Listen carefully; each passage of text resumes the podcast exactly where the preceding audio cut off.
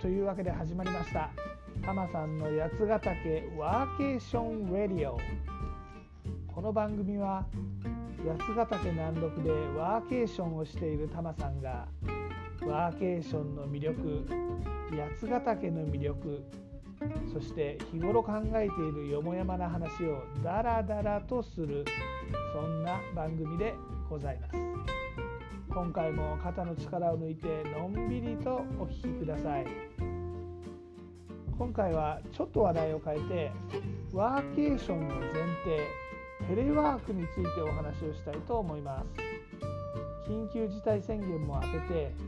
テレワークから通常出勤に戻る会社も増えてるんじゃないかなと思うんで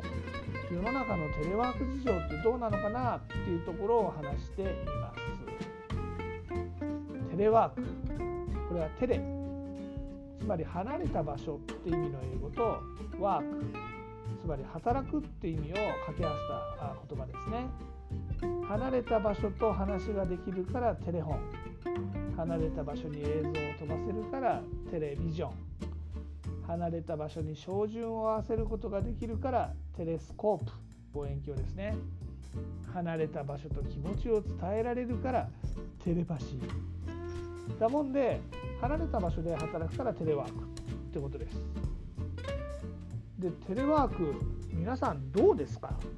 えー、タマさんの会社はコロナ明けても完全テレワークだって宣言してるんでこのまま継続ですが世の中的にテレワークしてる人ってどのくらいいるもんでしょうかね？で Google で調べてみました。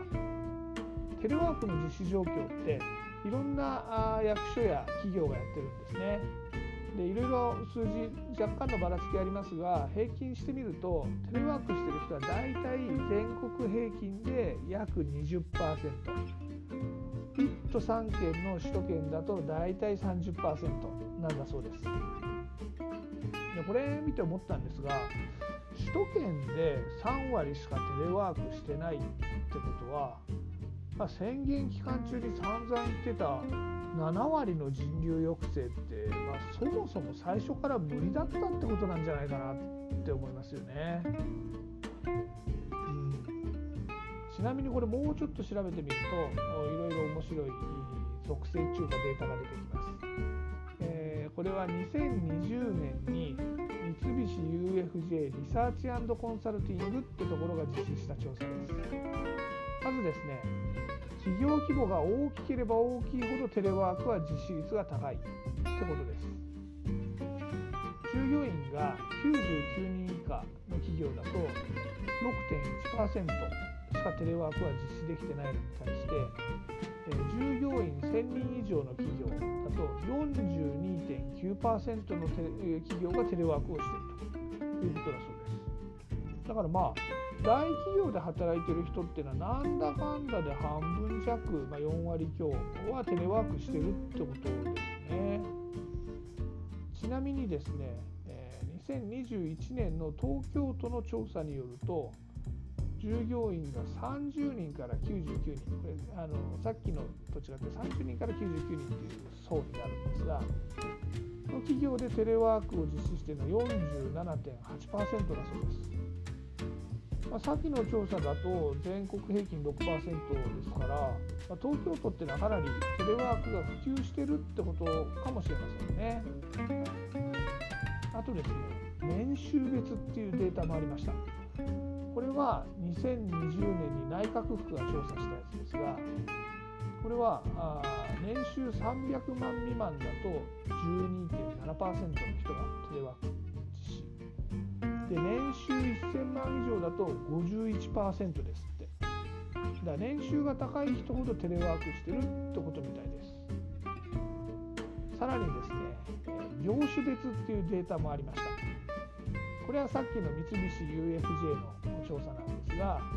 テレワーク実施率の業界トップ3は情報通信、まあ、いわゆる IT 業界ですね。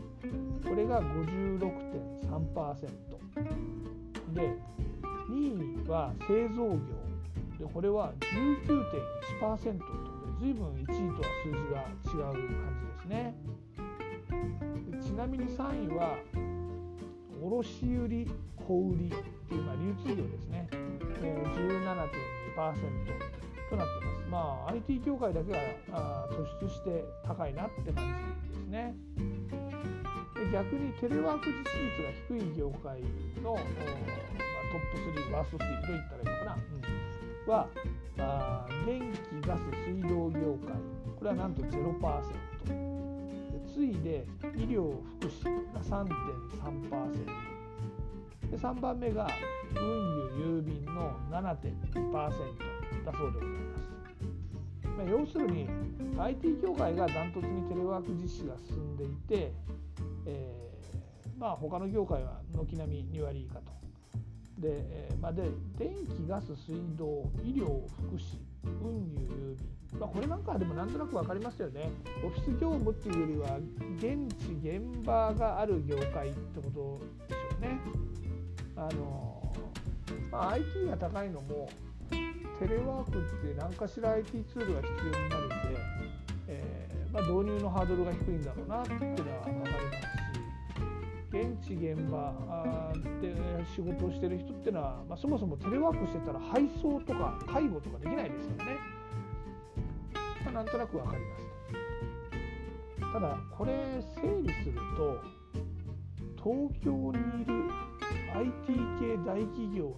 年収1000万以上の人がテレワークにビンゴということに読み取れますと。まあ、そこまで絞んなくてもいいんですけどまあ、少なくともいわゆる大企業に勤めてるとかですね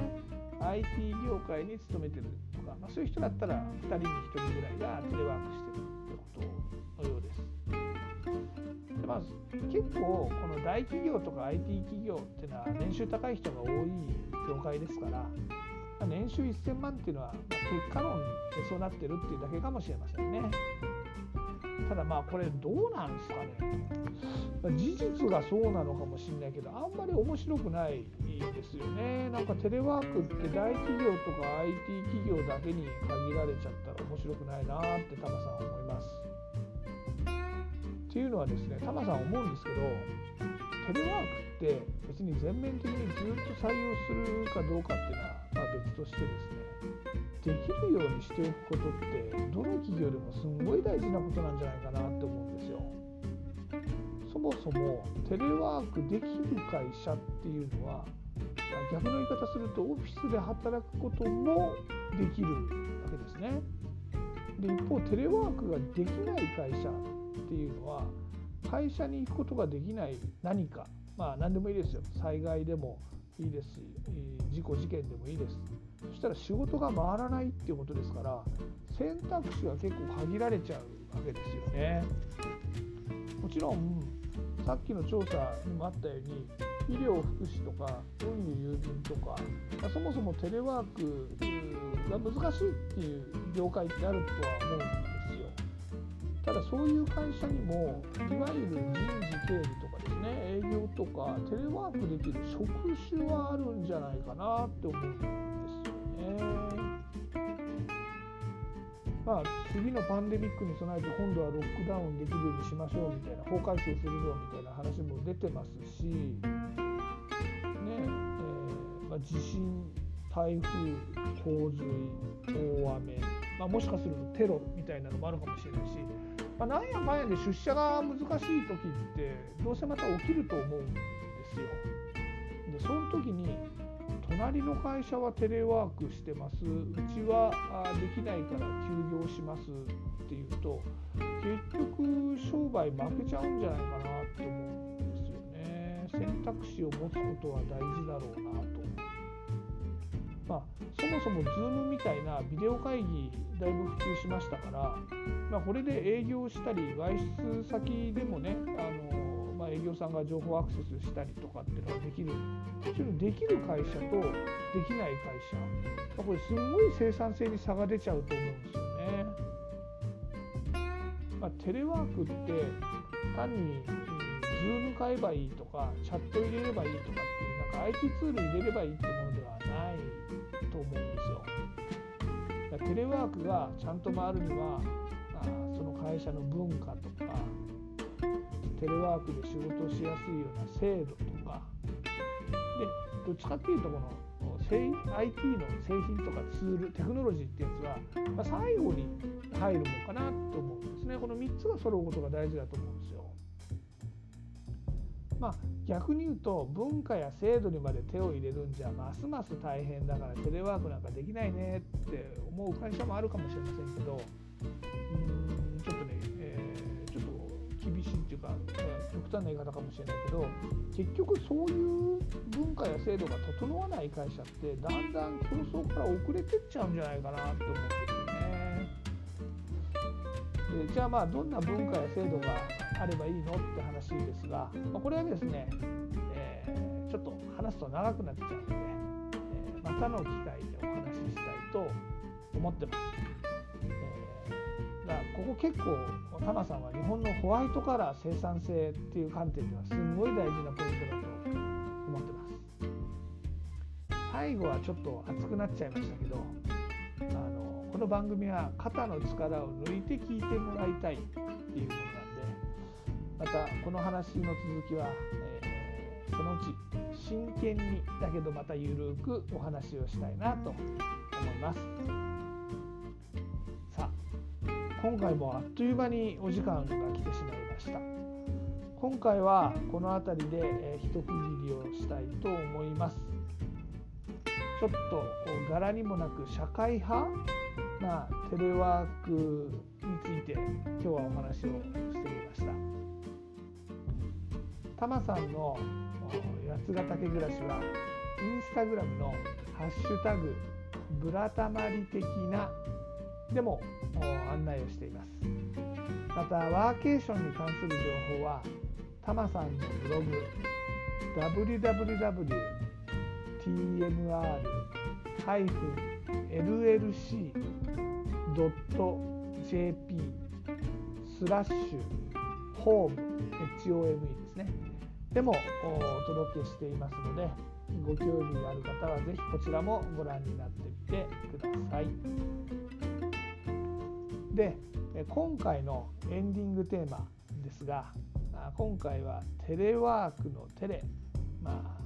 電話にちなんでですね、え、ガー5の恋のダイヤル6700をお届けしたいと思います。フィンガーファイブ